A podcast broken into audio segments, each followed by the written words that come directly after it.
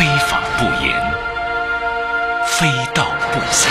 明确你方的立即停止在第三方网站上。两败俱伤。你说你现在到这种程度了，我七年左右。二零二零年警法时空，更多知识，更多理性，更多保障，更多福祉。大家好，欢迎收听今天的警法时空，我是姚博。租赁、租房、租车，生活当中到处都有租这种关系。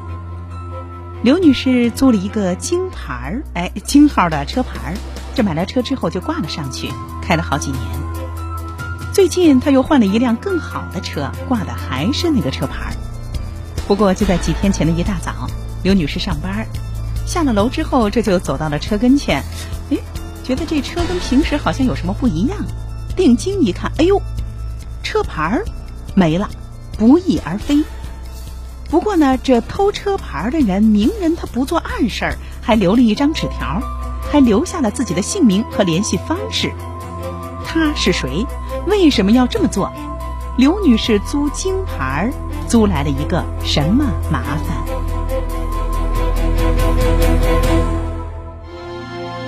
法律博大精深，却也鸡毛蒜皮。看似白纸黑字，实则如影随形。夫妻共同债务到底是什么意思？如何让法律给您的生活带来更多的平安和保障？现在起，请在微信公众号里搜索“警法时空”或“姚博幺零三九”，不仅有“警法时空”往期节目内容，更有公益律师及时回答您的法律咨询。时空你好，我有个法律问题这个问题你可以一个贴身、贴心的私人法律顾问。前不久，在我们的“警法时空”微信公众号法律咨询栏，我收到了刘女士发来的文字和语音的求助。我也几次和她沟通，做了电话录音。下面咱们就一块来听听，在这几次电话录音当中，刘女士呢给我们还原的她遇到的事儿。一六年买的这个车牌，因为这个车牌他当时是以两万块钱卖给我一个朋友的，他就把车牌给我是终身使用，终身使用，一手交钱，一手交货，然后呢。我们三个人当场在这个过程当中把这个钱给他，当时说是终身使用。对对对，这个钱是都已经给他的。在中途的时候，他又给我打电话说想结婚过户，但因为这个有隐患，所以我就没去接受这个方法，就一直拖到现在。突然间，我的车牌呢，昨天晚上被偷了，是车牌指标所有人他自己给我偷走的。就把车牌给卸走，然后留了一张纸条。后来我给他打电话，他的意思就是希望我把车连牌都卖给他，然后他也派人过来看了看车，但是呢，后来他就不再说话了，他也不联系，他就是想要钱，所以他昨天晚上半夜干的这事。他到时候回电话了，就是想要钱。前段时间他给我联系，我一直没有联系他。他现在我不知道他用什么非法手段定位到车辆，然后把车牌偷走之后呢，给我留了个条子走了。然后你觉得这种行为是触及到法律吗？还是我该怎么跟他沟通解决比较好一些呢？刑法时空，透过法理看生活。这一段电话录音啊，大家听上去时间不长，大概一分多，但实际上呢，是我和刘女士之间十几分钟几次的电话录音，我剪辑出来的，尽量呢让大家能够最快的了解到她的这个遭遇。可能大伙儿也听到了，二零一六年她当时呢给她的第一辆车，她告诉我说是一辆比较便宜的宝马车，买了这个金牌，并且呢在这个车主的协助下呢上了牌。今年呢她又换了一辆更贵的奥迪的 A 六 L 车。而且在这个过程当中呢，也是得到了这个指标人痛痛快快的这个协助上了车牌儿，但是他们家住哪儿啊？这个指标人其实不知道。可是现在这个指标人来找他，目的呢就是要不咱俩结婚得了啊，政策性结婚，结完了之后把这个车牌彻底转到你的名下，然后你再给我一笔钱。刘女士呢，当时有两个顾虑，一个呢是怎么给过钱了还要钱？那之前的钱那不就白给了吗？十一万呢。另外，刘女士对这个所谓政策性的结婚，那就是假结婚啊，她还是心有顾虑，她觉得这个不太合适吧，于是呢就没答应这个指标人的这个提议，就是假结婚。好，你不答应，这刘女士可没想到呀，这租车牌租来这么一个麻烦，这指标人干脆把车牌啊在月黑风高的夜里盗走了。刘女士的个人遭遇，我就为大家介绍到这儿。大家也听出来了啊，他这个租车牌遇到了一个什么租来的麻烦？那现在这个指标人的做法到底违不违法？是不是盗窃？刘女士该怎么办？接到这位听众朋友的法律咨询后，我也和我们的“警法时空”微信公众号的公益律师徐斌律师取得了联系。咱们一块儿来听听徐斌律师给我们分析分析，也为这位听众朋友做一个回复。徐律师您好，主持人好。中华人民共和国居民身份证法那规定的很明确，咱们都知道，出租、出借、转让居民身份证，其实车牌它就是另外的一种居民身份证行政许可哈，呃，都是违法行为。因此呢，以盈利为目的的这个背户行为，首先呢，这个指标人他是违法的；其次呢，可以说我们的刘女士和他呢一块呢签的这样的所谓的合同协议什么的，也是个灰色地带的合同协议啊。那咱们先说说我们这位听众朋友刘女士，她月黑风高偷车牌的这个指标人，他这个做法，他是不是盗窃？呃，他这个这个是盗窃行为，但是够不上刑事案件的。立案标准就是我们这里头，其实它有四个问题。第一个问题呢是这种租车牌的这个合同它是违法的，它是无效的。第二个问题呢是那个车，这个实际买车的这个，咱们说这个刘女士哈，这个车呢是谁开这个车？这车是谁的？就是说车它不是根据那个这个名义上它在谁名下，车呢主要是看谁实际控制。呃，然后呢那个车牌呢，就这里头咱们一定要明确啊，就是说指标是指标，牌照是牌照。我们说那车牌照，我们经常说叫租车牌，租车牌。其实咱们实际上是租赁了别人的购车指标，这个真正办下来的这个铁牌，就挂在车上那个牌子呢，它是人家车的一部分。嗯，你就跟那个车的那个那个标是没什么本质区别，跟轮胎没区别。也就是说，把那个这个铁牌子是这位刘女士的，是吧？对，那个那个那个东西是是人家的，但是呢，这个指标呢不是刘女士的，指标很明确，就是属于谁有指标是谁的，这指标是不允许转让，就不能卖。而且呢，谁你要是转让指标，你比如往外出租或者卖。啊，永你永两万块钱永久免费使用，你做这个事儿就是政府不知道，政府如果知道的话，这个是必须按照规定要收回的。对，你就没有指标了。刘女士呢，她是没有指标，所以呢，她必须要借别人的指标来买车、上车牌、上车牌照。所以呢，在这个案子里头呢，就是如果要是假设咱们真论起法律关系来讲的话，他们这个合同是无效的，指标呢是要政府收回的，这个车呢是确实是刘女士的，这没有毛病。那个车牌呢，也是刘女士的，这也没有毛病。所以指标人的做法是盗窃，因为他盗窃的是刘女士的财产，对哈。但是他又不构成那个立案标准，因为那个那个那个壳壳本身它不值几块钱，是他够不了这个盗窃。嗯，对对，所以相当于民事上的一个侵占吧。这个名义上的这个车主，这个人呢，他其实有义务要把这个车牌要返还给这个刘女士。但是其实现在客观上来讲，由于他们双方的违法行为，这个刘女士客观上她这车也没法开了。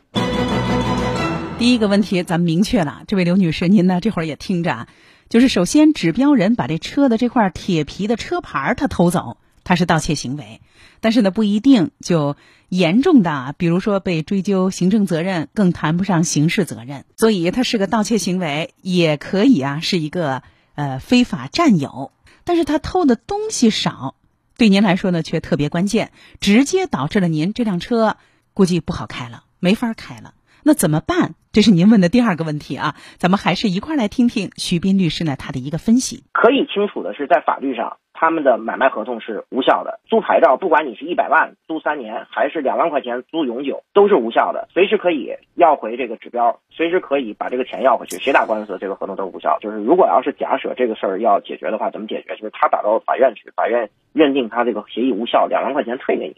但是呢，这个指标是必须。哎，对，这牌子什么的你是不能不能用的。那这个杀敌一万也自损五千，这是一个办法，可以到法院。那起码刘女士呢能够把自己这个两万块钱给要回来。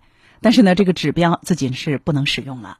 但是我估计刘女士买了这么好的一辆车，那肯定还是想开呀，还是想挂这个车牌儿。那咱们就一块儿来听听啊，徐斌律师呢给我们继续分析分析。也就是说，现在呢。这个指标人之所以这勃然大怒、翻脸啊，这直接把车牌盗走，为的呢就是逼迫刘女士接受他之前的一个提议，那就是咱俩假结婚，政策性结婚，不真过。呃，结婚了之后，你就是我老婆，咱俩有婚姻关系啊，合法配偶。然后呢，咱们就可以利用政策，把我的名下的这个指标直接就平移过渡给你。但咱毕竟是假夫妻呀，你也不能白让我忙哈。放到你的名下，你也踏实，你也好，那我也得好啊。你给我十一万啊，这样上的，咱俩井水不犯河水，咱俩等于啊沾政策的光。但是呢，你也得好了，我也得好了，这不是好吗？你干嘛反对呀？嗯，这个呢是指标人他的一个他认为啊锦囊妙计，没想到。他觉得他这个上上策讲给了刘女士之后，刘女士呢顾虑非常大，没答应，没接他这个话茬儿。于是呢，他为了啊跟刘女士呢继续呢协商，或者说逼迫刘女士啊接受他的这个意见，就把车牌给盗走了。那咱们接着听徐斌律师给我们分析分析，这刘女士该怎么办？假结婚是什么意思？假结婚的意思其实就是说，这个人啊，他本来他为了他可能他自己他想。再去弄别的指标，因为他的指标被这个刘女士给占着了，对，所以他不能再弄再去摇号了。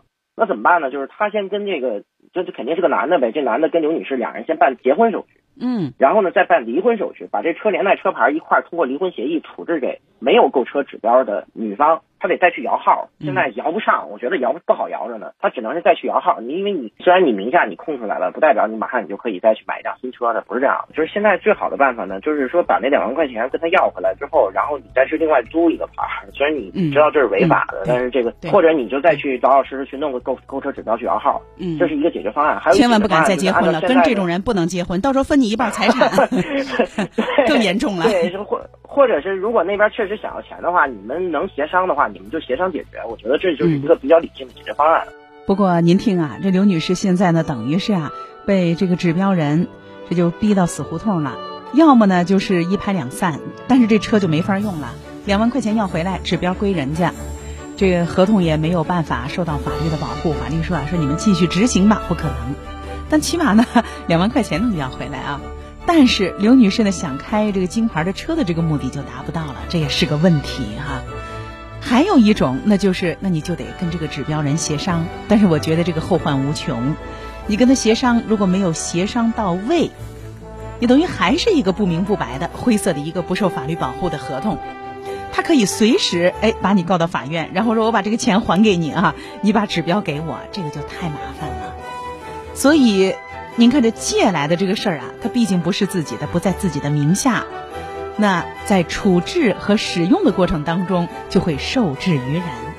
这就跟我们前一阵儿在节目当中说到的这个天价赔偿案一样。之所以加多宝集团经过了八年的诉讼，最后呢给广药集团赔偿了十四个亿，而且失去了王老吉这个商标。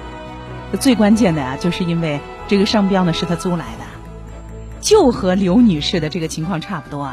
就是企业是自己的，营销宣传产品都是自己的，但是呢，商标不是自己的，所以你挣了大钱，人家肯定要跟你算账。所以大伙儿想啊，这刘女士这一次换了一个更好的车，是不是呢？也撩拨了这个指标人的这个心弦啊？那对于租牌人来说，他可能没想那么多呀。我有钱，我换个更好的车，那不是天经地义吗？都给你交过钱了，难道你不应该？积极配合我，然后呢，就让我安安稳稳的用啊！咱说的就是个终身制嘛。可是您哪知道，既然是个租来的牌儿，那就不是自己。特别是这个合同，它不受法律保护。那也就是说，对方要是跟你翻脸，那是说翻脸就翻脸。所以您看，加多宝集团把一个每年市场占有量几百万的这样的一个饮料品牌，做成了。每年呢，在我们国家的这个市场占有率占到了百分之四十，每年营业额几百亿的一个品牌，那最后这个品牌人家要，你还是得给人家还回去啊。所以借要慎重。第一，这个借的这个合同签的呢，对您这个承租的人、承借的人有没有利，有没有保护？第二呢，就是有没有后患？今天咱们就说的这个车牌儿，哎，借车牌儿借来的麻烦。姚博，欢迎您继续收听。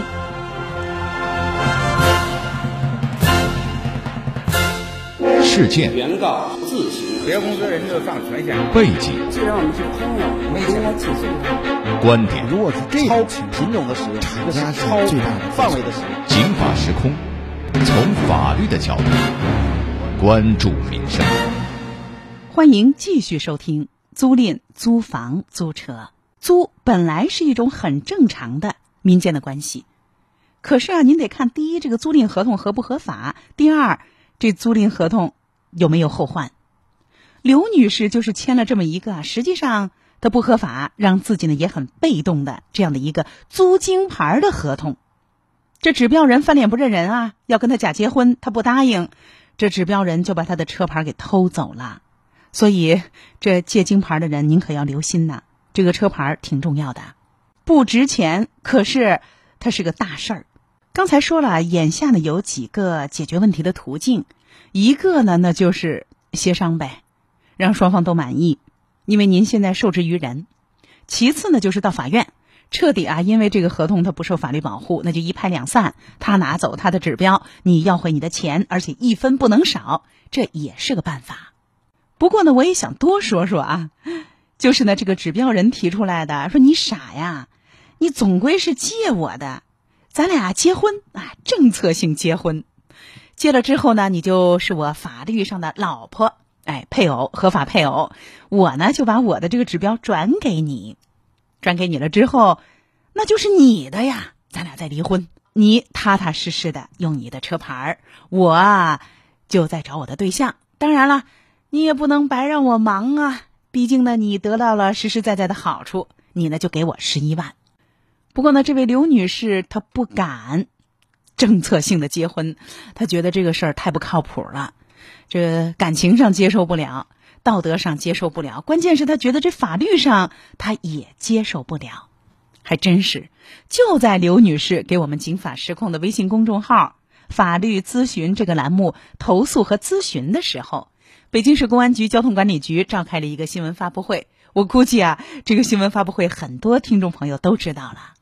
我呢就再给大伙儿介绍介绍啊，说的是今年以来以结婚为手段过户金牌指标违法犯罪持续高发，严重破坏社会管理秩序。北京警方依托“平安三号”行动对此展开了打击。北京市公安局日前通报，自十月三十号起。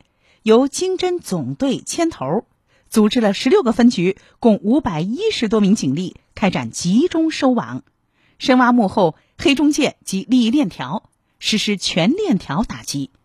通过仅仅八天的侦查，连续作战，到了十一月六号，共抓获犯罪嫌疑人一百六十六人，其中一百二十四人以所谓的结婚为手段骗取和买卖北京市小客车指标。存在这种违法犯罪的行为，因为涉嫌买卖国家机关证件罪，而被公安机关依法刑事拘留。新闻发布会上，北京市公安局刑侦总队的总队长袁林介绍说：“涉案人员存在短期内多次频繁结离婚的现象，从而变更过户一定数量的指标，如白某尼，二零一八年以来结离婚十七次，变更过户车辆数量；厉某尼。”二零一八年以来，结婚结离婚二十八次，变更过户车辆二十三辆。所以说到这儿，我也想奉劝刘女士啊，指标人的这个馊主意，您可千万别配合他。指标人的这个你好我好大家好的这个所谓的锦囊妙计，现在来看呀，那就是一个害人的一个损招，极有可能呢让您既承担这假结婚带来的财产和人身方面的风险，还有法律的风险。据了解，那一天呢，在这样的一个北京市公安局的新闻发布会上，警方呢还发布了一些数字。警方说，在工作当中啊，他们发现这种违法犯罪的行为成本低、周期快、获利大，涉及有黑中介、指标持有人还有买方。而这个黑中介既有个人也有团伙，还有利用街头广告、QQ 群、微信群发布信息的买方，就通过一些黑中介。和指标持有人取得了联系，交了定金，双方啊以所谓合法的方式结婚，变更了指标之后再办理离婚手续，再支付尾款。您看啊，还挺有风险控制意识的。于是呢，警方就发现，在这个涉案人员当中，有多人存在短期内多次频繁结婚离婚的现象，从而呢过户了一定数量的指标。估计这人是不是名下以前背车背的比较多呀？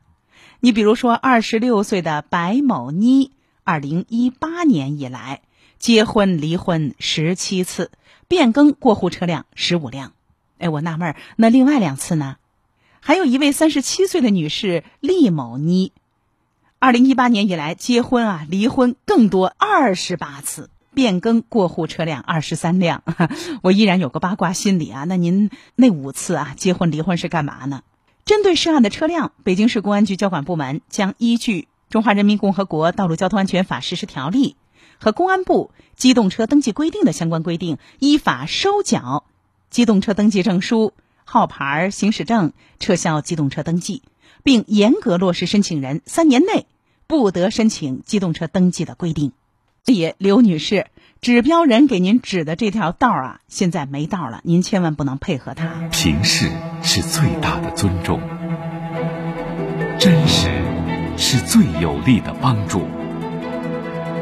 警法时空，一场理智与情感的约会。刘女士遇到的这个问题，我们在今天的节目当中就为她答复到这儿，希望啊对您能够有一点帮助。咱们接着说，就说租车牌这种事儿，咱们国家的法律法规并不限制一个人名下有多个车牌，但是你不能背，也就是说你不能转让，那就更别提什么有偿转让了。而且呢，一旦啊有了这种借名的用牌儿、买牌儿这种事儿，就会往往伴随着很多纠纷。那下面咱们就一块儿来听北京市第二中级人民法院执行庭的法官给我们总结总结，这两年他们在。执行这一类案件的过程当中，发现了哪些和这个背户租车牌有关的纠纷和类型？涉及借名或租牌买车的案件中，双方当事人一般会签订所谓的阴阳合同，通常以租车的名义签订一份车辆租赁协议，车辆名义登记人将其名下的车辆以极低的价格租赁给承租人使用，同时再签订一份约定车辆所有权及责任承担的协议，解决车辆所有权归属问题。通过上述协议，当事人将借名或租牌买车的行为。包装成车辆租赁法律关系，以达到规避限购政策的目的。也有少数直接签订汽车号号牌租赁协议，将其所有的汽车号牌租赁给使用人。更有甚者，直接签订转让购车指标和出借身份证的协议。在一亿案件审查中，车辆名义登记人往往避而不见或不知所踪。由于购车发发票、车辆行驶证均为登记名义人，名义人所能提供的证明车辆归其所有的证据极为有限。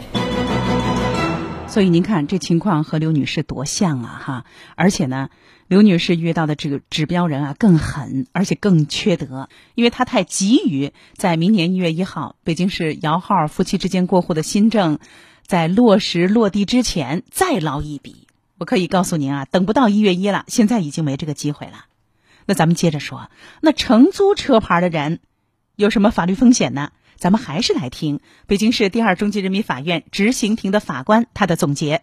租牌买车者一般实际占有和使用车辆，但如果登记名义人居心不良，可能向法院起诉，主张实际使用者返还车辆。根据《机动车登记规定》第七条的规定，申请机动车注册登记的机动车所有人应提交以下证明凭证：一、机动车所有人的身份证明；二、购车发票等机动车来历证明；三。机动车整车出厂合格证明或者进口机动车进口凭证；四、车辆购置税完税证明或者免税凭证等证明材料。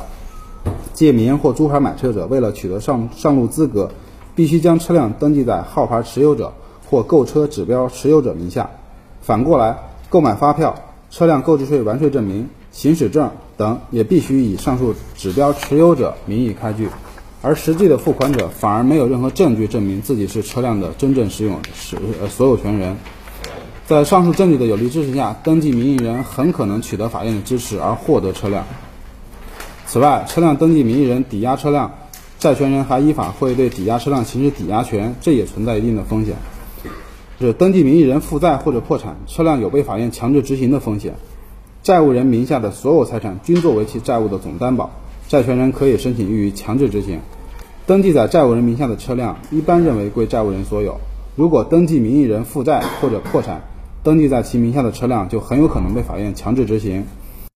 所以您看，毕竟是借来的呀。从这个指标来看，这个车辆是在这个指标人的名下的，所以指标人要是欠了钱，那极有可能这辆车呢，因为是他的财产，成为抵押物，甚至被拍卖。另外呢，我也劝啊这些租车牌的人，如果您已经租了，那相关的这个证件原件您可得拿好了。你要遇到一个也这么损的一个指标人，他给你把这车抵押了，那也不好办啊。不过话说回来，哎，指标人您也啊别光数钱乐，您既然是出租获利方，实际上呢自己也有法律风险。这个呢，我估计呢指标人也明白，自己的名下多一辆车，那也当然是多了一份风险。那下面咱们就一块来听北京市律师协会交通管理和运输法律专业委员会的副主任黄海波给我们介绍介绍双方的风险，当然了，也有指标人的风险。那我简单讲一下啊，首先来讲的话，就是说这种借名和租牌这个买车啊，如果一旦被这个公安交管部门查处的话，啊，可能要面临着车牌被吊销的结果。也就是说，你这个借名购买的这个车辆今后可能没有车牌，不能上路行驶。而且呢，就是说，对于这种情况以后呢，对于这个出借方和这个出租方，可能还要面临一个罚款、没收非法所得这样一个情况。三年之内呢，不能再申请这个机动车牌照的一个登记，那么这个后果是比较严重的。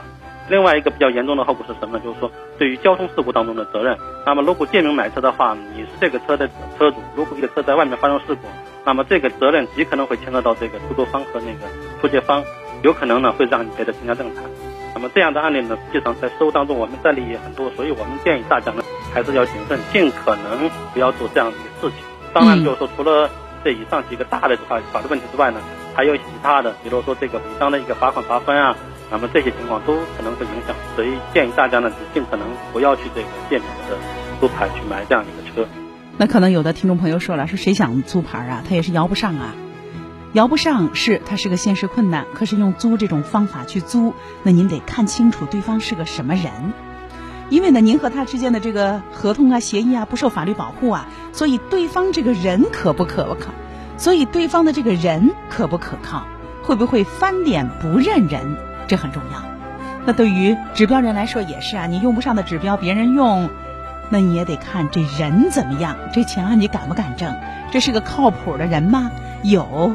正规的驾驶证吗？这驾驶的这个车风怎么样？会不会给自己惹麻烦？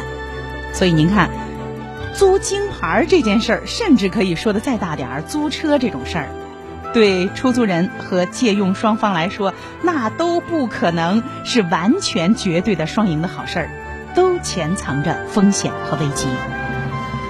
今天的《金法时空》到这儿就结束了，姚博感谢您的收听。今天在节目当中为我们《金法时空》微信公众号的一位听众朋友答复的是他借金牌借来的麻烦，希望对他能够有所帮助。也欢迎您继续收听交通广播以下的精彩节目。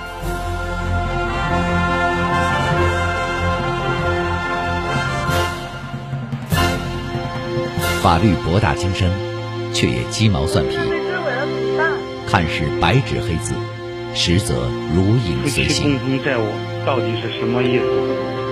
如何让法律给您的生活带来更多的平安和保障？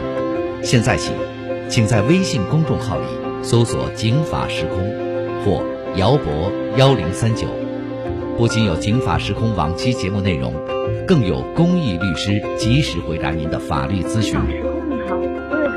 这个问题，你可以一个贴身、贴心的私人法律顾问。